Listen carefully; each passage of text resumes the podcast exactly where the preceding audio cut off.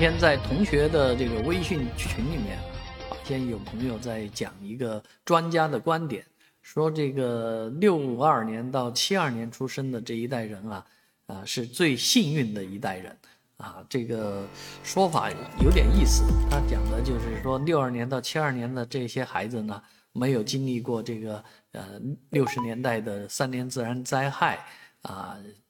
当然。经历过文革的初期，但是那时候是小孩时代，是吧？所以也不受什么太大的影响啊，成长基本上都是顺理成章，很而且享受了国家的大量的福利，包括于这个上大学之后包分配等等，啊，而退休呢又退休的比较早，现在已经啊这一代人已经是退休的人啊，那已经在养孙子了，哎，这一代人这么幸运的就结束了自己的这个职业生涯。啊，确实让很多人觉得是很遗憾的一件事情。虽然他们很幸运，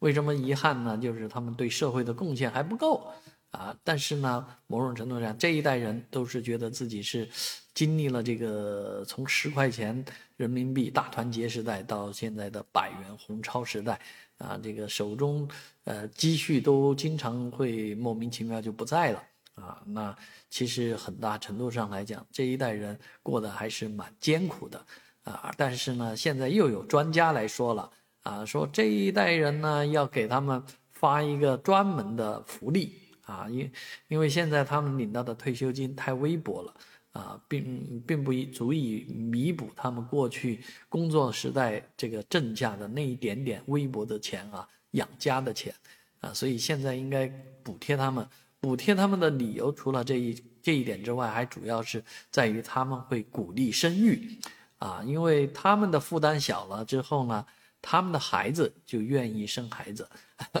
那他们的孩子来讲正是育龄的时候啊，所以有这个上上有老下有小啊，上面老的不用管的话呢，那这些年轻人当然愿意多生一点啊，而且老人会也会更鼓励他们多生一点，因为有余力啊，可以帮着带一带小孩儿。哎，这个想法倒是挺有意思，因为我也处于这个年龄段，所以也希望国家呢能给我们多发一点啊，补贴一点啊，让这个社会更加和谐，让家庭更加美满，让孩子们更愿意生孩子。